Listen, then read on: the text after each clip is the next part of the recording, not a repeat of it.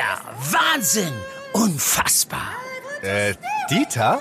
Das findest du gut? Nee, nicht die Super Null. Das super Angebot hier ist doch mega! Das Xiaomi 11 Lite 5G New Edition ab nur einem Euro von Mobilcom Debitel. Mega smart mit gratis Handstaubsauger. Jetzt sichern auf freenetdigital.de. Äh, vielleicht hört man's. Ich bin krank. Richtig schön.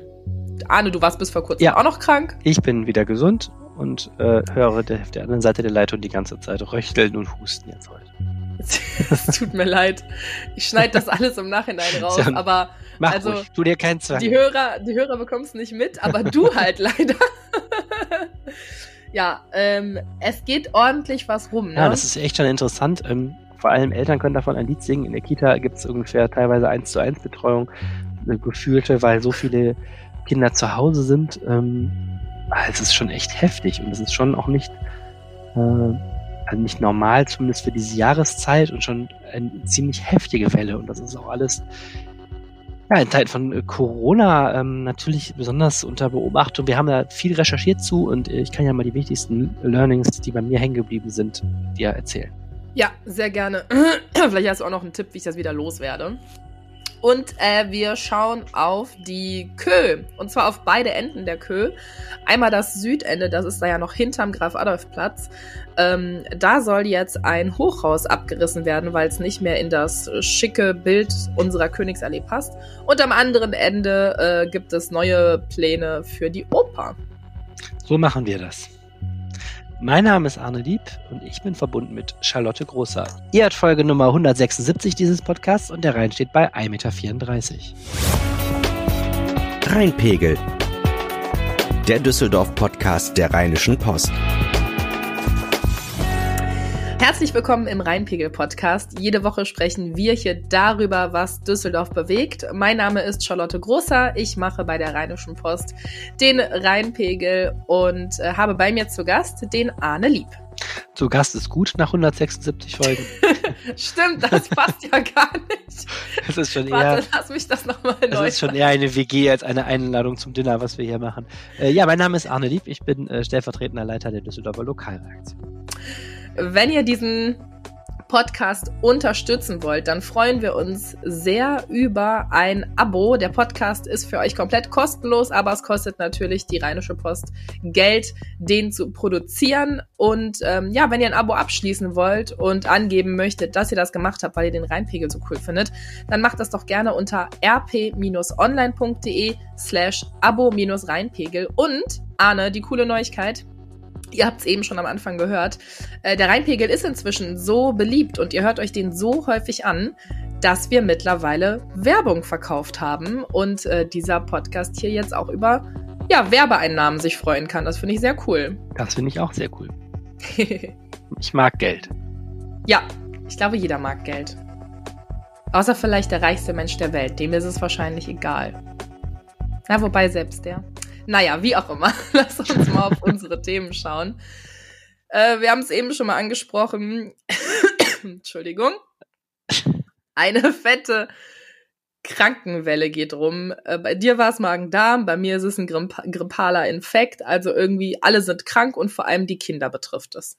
Genau, also wir hatten jetzt auch schon zwei Wellen. Wir haben erst ähm, beide, glaube ich, über die Kita, äh, dieses äh, Biotop für alles, was kreucht und fleucht, äh, zwei Wellen, also Erkältung und Magen-Darm.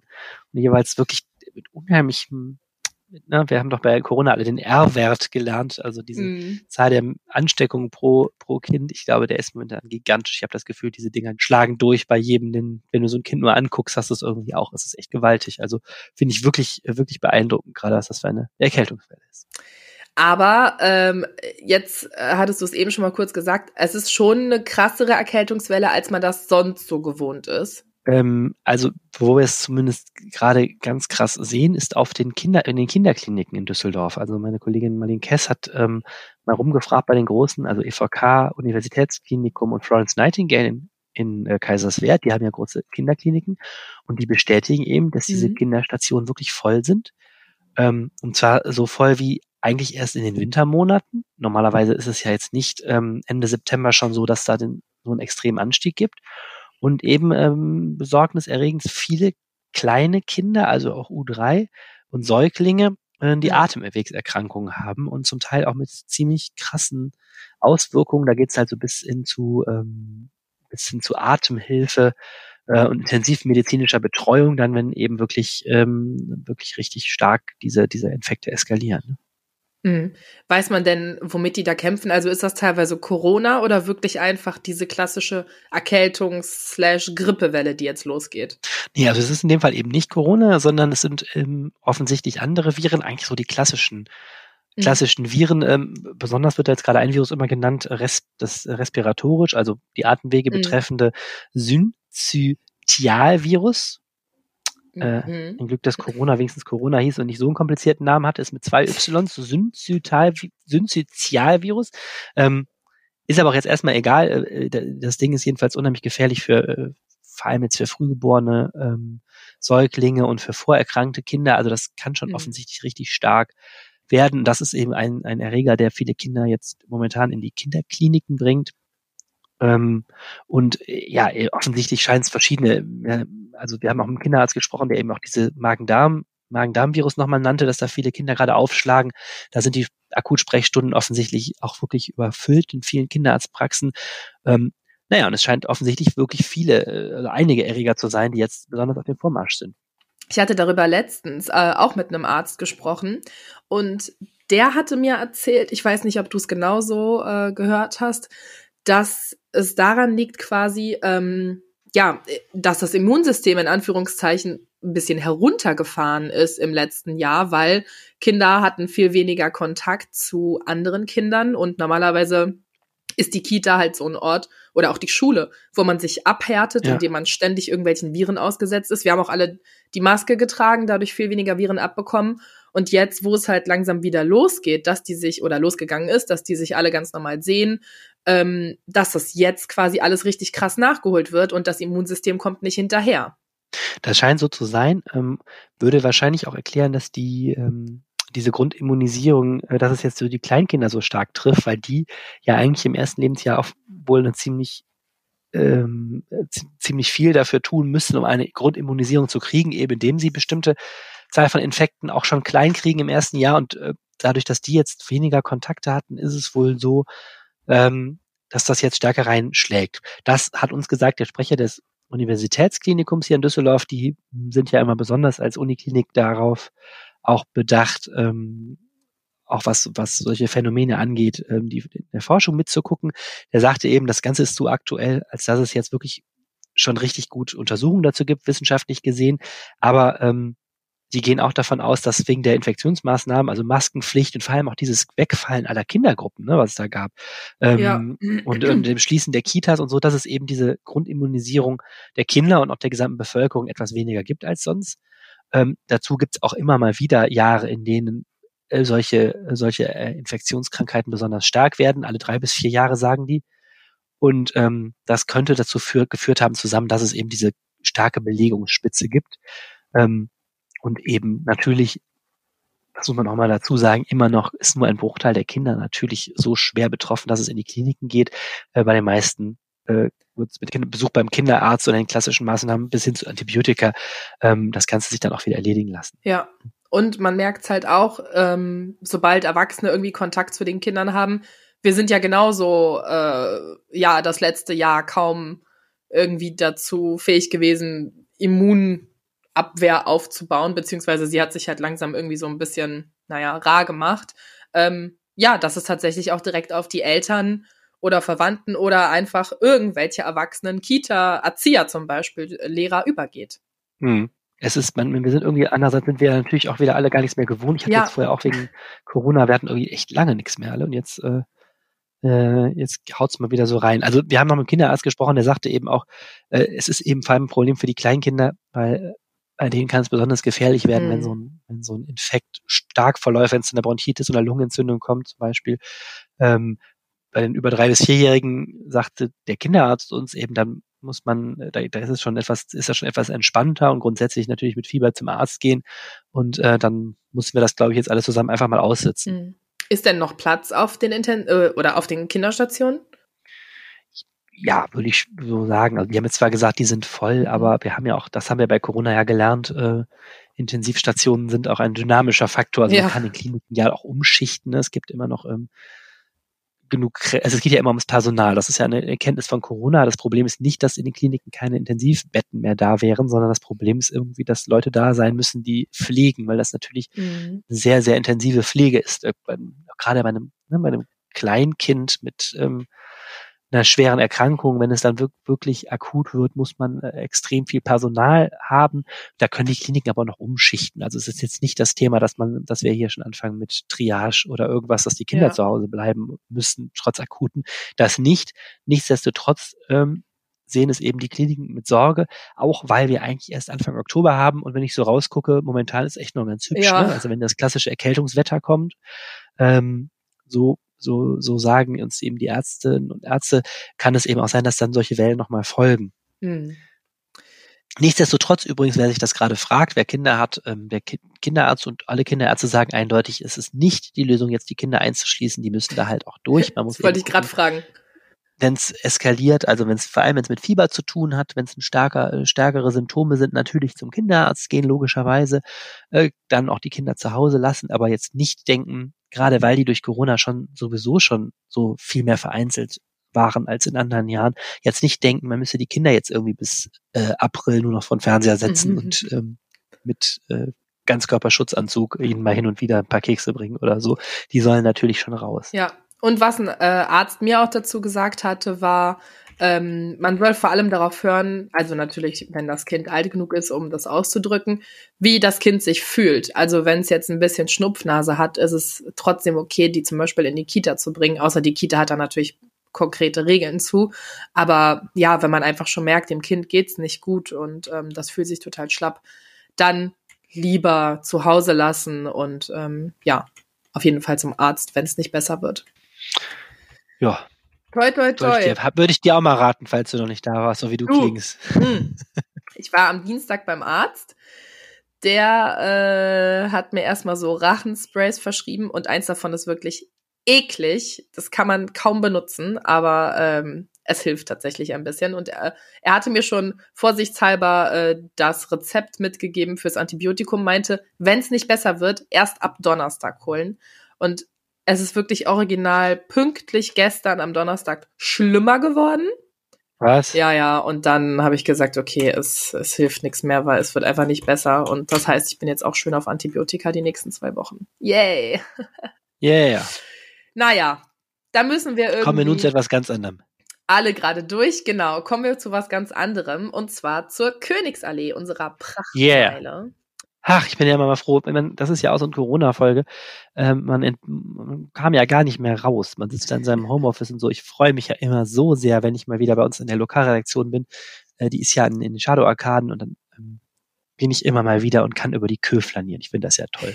Also, ich kriege da ja richtig Heimatgefühle. Als Kind dachte ich immer, ich dürfte nicht auf die Kö, wenn ich nicht reiche Klamotten an, also Klamotten trage, die nur reiche Leute tragen.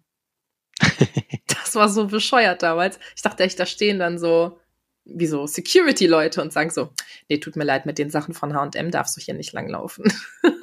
Aber es gibt ja diese Leute, das ist ja so Ja. toll an Düsseldorf.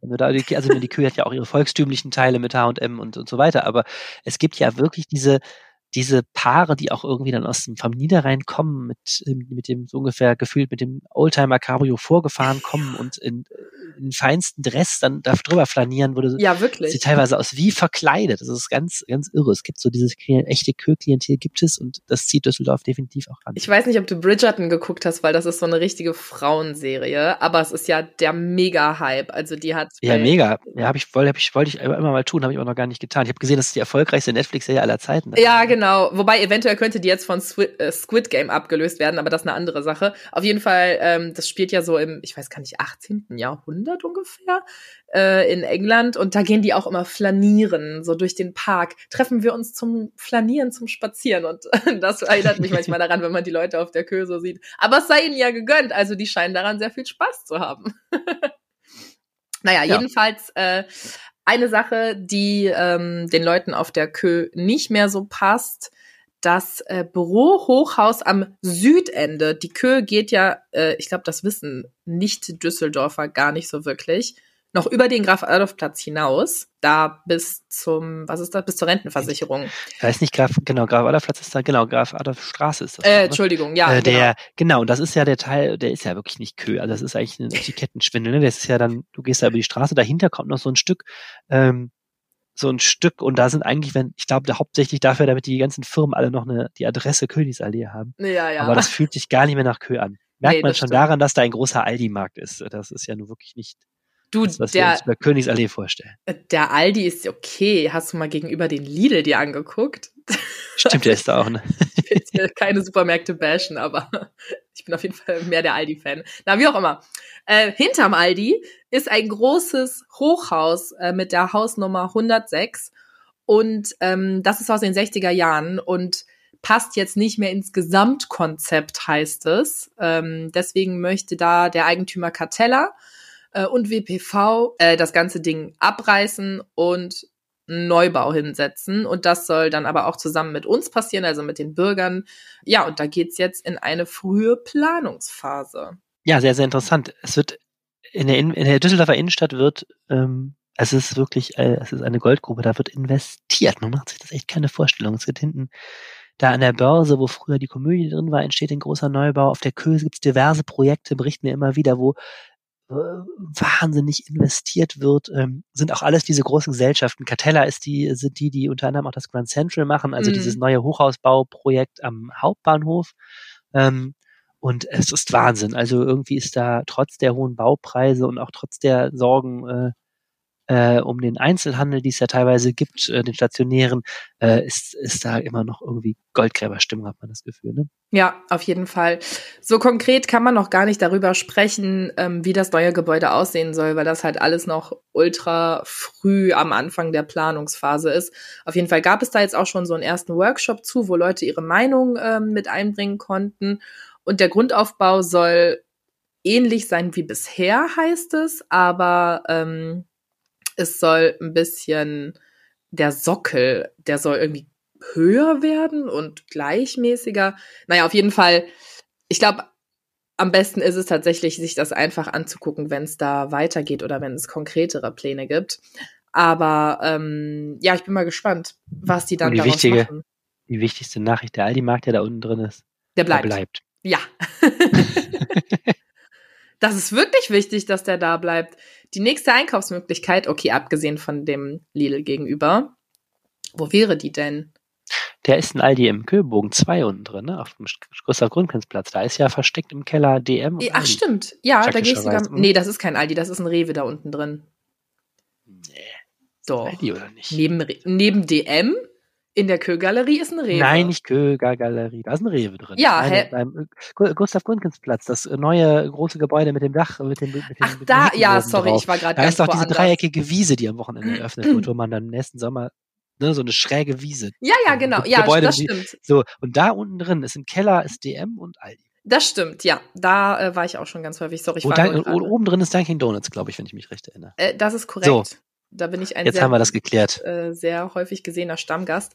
Ähm, wo du diese Wiese gerade ansprichst, ich hatte damals äh, den Architekten, wie heißt der gute Herr nochmal? Ingen, Christoph Ingenhof. Ja, genau. Ich hatte ihn mal auf einer Pressekonferenz gefragt. Also diese Wiese lädt ja schon dazu ein, ob es im Winter theoretisch möglich wäre, darauf Schlitten zu fahren, wenn da Schnee liegt.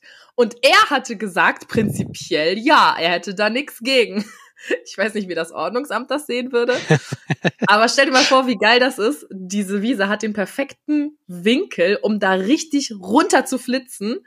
Nur dann krachst du halt wahrscheinlich in das Gebäude gegenüber. Oh, hoffentlich kriegen wir wieder so einen Schiefer äh, Schlittenfahrwinter. Das war ja das einzig Schöne an diesem ganzen schrecklichen Corona-Winter, war ja, dass wir wochenlang, also nicht in Düsseldorf natürlich, aber zumindest ja. im Bergischen Land, wochenlang konnte man Schlitten fahren. Ja, nur Das dass da irgendwann alles verstopft war, weil da so viele Leute hin sind, weil die sonst nichts zu tun hatten. Ja, gut. ich Musste ja sagen. schon der ganze äh, Tourismus weggeschickt werden. So, nein, ihr dürft hier Äh, nicht. hat zur. Folge, dass ich jetzt als, hat zur Folge, dass ich jetzt als Bewohner des, äh, des flachen Düsseldorfs, wo es nie Schnee gibt, einen riesen Schlitten hier stehen habe äh, im Keller, der jetzt ganz viel Platz, den, ich wahrscheinlich nie wieder brauche, weil hier nie Schnee ist. Naja, Doch, egal. doch, doch. Ähm, lass uns mal noch auf das äh, andere Ende der Kö blicken. Ja, wir haben diese Woche das äh, schöne Spiel weitergespielt. Wo könnte denn die Oper hinkommen und wie sollte sie aussehen? Also jedes Stadtplanungs- und Investorenbüro, äh, was, was auf sich hält, hat ja jetzt eine Idee zur Düsseldorfer Oper entwickelt. Äh, in diesem Fall ähm, ist es nicht irgendwer, der eine Idee hat, sondern die Zentrumgruppe. Hm. Ähm, das ist, sind solche diese Menschen, die diese dreieckige Wiese und das darum stehende ähm, Kühlbogen 2 Gebäude realisiert haben. Also mhm. Also dieses neue Geschäftshaus neben dem Schauspielhaus. Ne? Also einer der absoluten Giganto-Player, äh, was, äh, was äh, vor allem Geschäftsimmobilien in Deutschland angeht. Und die haben gesagt, Freunde in Düsseldorf, wir bauen euch eure Oper zur Festpreis. Und zwar wollen die eine, die schlappe Summe von 520 Millionen Euro überwiesen haben. Und dafür bauen die uns eine sehr, sehr schöne Oper. Mhm. Ähm, ja, wobei die Frage, ob die sehr, sehr schön ist, das ist dann jetzt immer die Diskussion. Die Idee war, die stellen die dahin, wo jetzt diese Oper ist. Also dieser rosane 50er-Jahre-Bau, der wahrscheinlich abgerissen mhm. wird an der Heinrich-Heine-Allee. Ähm, und bauen da ein Ding hin, das sieht so aus, es könnte die Zentrale von dem Ölkonzern bei Dallas so ein bisschen sein. Das hat so ein 80er-Jahre-Flair, finde ich ein bisschen. Also unten so ein Sockel, so ein Grundsockel, so breit es geht, ungefähr im, von der Höhe vom Steigenberger Hotel, was daneben ist, aber so mhm. viel breitere Grundfläche und da drauf so Zwillingstürme irgendwie so leicht angeschrägt, so grau glänzende, gläserne und äh, die würden wären also mit Abstand das höchste, was äh, in der, diesem Teil der Innenstadt in Düsseldorf stehen würde. Wir reden von äh, 142 Meter. Oh. Ähm, äh, von dem höheren der beiden Türme, der andere ist ein bisschen niedriger. Die nennen das Ganze Duett, ist der Arbeitstitel. Ja, und jetzt kann die Politik überlegen, nehmen wir diesen Schnapper an. Ich meine, der Vorteil wäre natürlich, äh, 520 Millionen Euro ist erheblich weniger, als die Stadt bis jetzt prognostiziert für einen Neubau. Und man hätte natürlich auch die Kostensicherheit dann zu sagen, komm, wenn er teurer wird, das Risiko liegt dann bei Zentrum. Aber ich vermute, die wollen auch mit Geld verdienen. Also so naiv sollte man da nicht sein. Ja, ich frage mich gerade, was deren Hintergedanke ist, das für so einen Festpreis anzubieten. Gerade zu dieser Zeit, wo wir wissen, Rohstoffe sind alle super gut, bis es losgeht, dauert es dann wahrscheinlich noch mal zwei, drei Jahre und die alte Oper muss ja auch noch abgerissen werden. Aber also falls es soweit äh, sein wird. Aber äh, naja, ich meine, es ist schon natürlich ein Wettbewerb gerade auch. Äh, also so, so eine Gruppe wie Zentrum mit diesen finanziellen Möglichkeiten auch ne, sucht natürlich auch halt natürlich Ausschau nach ähm, Projekten, wo sie zum Zug kommt. Und das ist natürlich eine Filet-Immobilie und in Deutschland war sicherlich beachtetes Projekt. Ja. Und ähm, man muss eben auch sagen, es ist jetzt nicht so, dass wir einen 146 Meter hohen Turm haben, wo nur drin irgendwie Oper gespielt wird, sondern die Idee wäre dann, ne, die Oper kriegst du problemlos unten in den Bodenteil rein mhm. sozusagen. Äh, und dann kannst du in die Türme, kannst du schön Geschäfts-, also hast ja eine Top-Adresse da oben, kannst einen Dachgarten oben drauf machen, stellen die sich vor und dann kannst du da schön Büros reinmachen mhm. und, ähm, und das ist ja dann auch Königsallee-Lage. Also der Hintereingang ist Königsallee, aber man könnte ja, ja dann auch trotzdem als Postadresse wahrscheinlich ja, Steigenberg, Steigenberg hat, glaube ich, Königsallee 1. Man müsste dann wahrscheinlich 1b daraus machen oder so. aber dann könntest du schön da, ähm, und ne, das denke auch, dass man da Mieten verlangen kann, die dann auch ganz interessant sind. Mm, das stimmt wohl. Gibt es da schon Reaktionen aus der Politik drauf? Nee, also, ne, also es gibt unheimlich viele Reaktionen unserer Leserinnen und Leser. Also der erste Kommentar, den wir hatten, lautet, Bäume fällen für so einen hässlichen Bau, ich glaube, es hackt. da kannst du, äh, kannst du dir ungefähr vorstellen, wie so die Stimmungslage war bei den, bei, bei den Kommentatoren hier. Mm. Äh, also die waren eher, eher negativ. Einer schrieb, es erinnerte einen, ihn an eine Montagehalle für Mondraketen. ja, ganz schön. Äh, aber jetzt in der Politik hält man sich gerade zurück, weil wir, wir in der Rheinischen Post auch schon äh, x Entwürfe vorgestellt haben. Ähm, auch einen anderen, der an der Kö spielte, der wirklich sehr, sehr, sehr, sehr gut, glaube ich, angekommen ist äh, vor einigen Wochen. Ähm, noch ein anderer Standort an der Kö wäre das für die Oper und es gibt aber auch noch tausend andere Überlegungen und gerade äh, befindet sich ja äh, das Verfahren in der Bürgerbeteiligung, die gerade abgeschlossen wird. Und danach soll Ende des Jahres der, der Stadtrat erstmal die Grundsatzentscheidung treffen, äh, Neubau oder Sanierung. Ähm, es läuft auf Neubau hinaus. Mhm. Und wenn die dann da ist, diese Entscheidung, die aber auch noch kein Automatismus wird, das kann sich auch noch ändern, dann würde man wahrscheinlich äh, weitergehen zur nächsten Frage, was ist denn ein geeigneter Standort, ne, verkehrsgünstig äh, gelegen, da geht es ja auch finanzielle Fragen. Und dann würde man äh, natürlich auch die Frage beantworten müssen, was will die Oper überhaupt? Also die Oper träumt ja von viel besseren Möglichkeiten bis, als bisher, eine zweite Seitenbühne und so. Und dann kommt man zu der Frage eben der Architektur erst äh, und auch dann zu der Frage, ob die Stadt sich private Partner dazu holt, äh, ist ja auch eine Verhandlungsfrage. Da Ja. müsste dann wahrscheinlich Oberbürgermeister Stefan Keller erstmal sich hinsetzen und äh, zur Zentrumgruppe sagen, 520 Millionen für diese Oper, das ist viel zu viel, äh, macht sie uns für 300 und dann einigt man sich auf 400 oder so. So ungefähr, glaube ich, kann man sich das vorstellen. Mm. Kennt man das Leben des Brian. ja, aber bis das entschieden wird, vergeht wahrscheinlich noch ein bisschen Zeit. Das dauert sowieso, klar. Ist das Thema Kö ist trotzdem sehr, sehr interessant, deswegen fand ich es heute auch mal spannend, das hier zu besprechen. Äh, es ist viel in Bewegung. Einerseits, äh, die Kö ist ja aufgeteilt in eine Ostseite für, äh, für ähm, Geschäfte, Geschäfte, und diese Westseite für die Banken. Äh, und die Banken äh, gehen ja immer mehr hops. Die Banken, ich habe es jetzt nicht einzeln vorbereitet, aber die ganzen großen Banken, die da sind, einige bauen neu woanders, einige sind schon weg.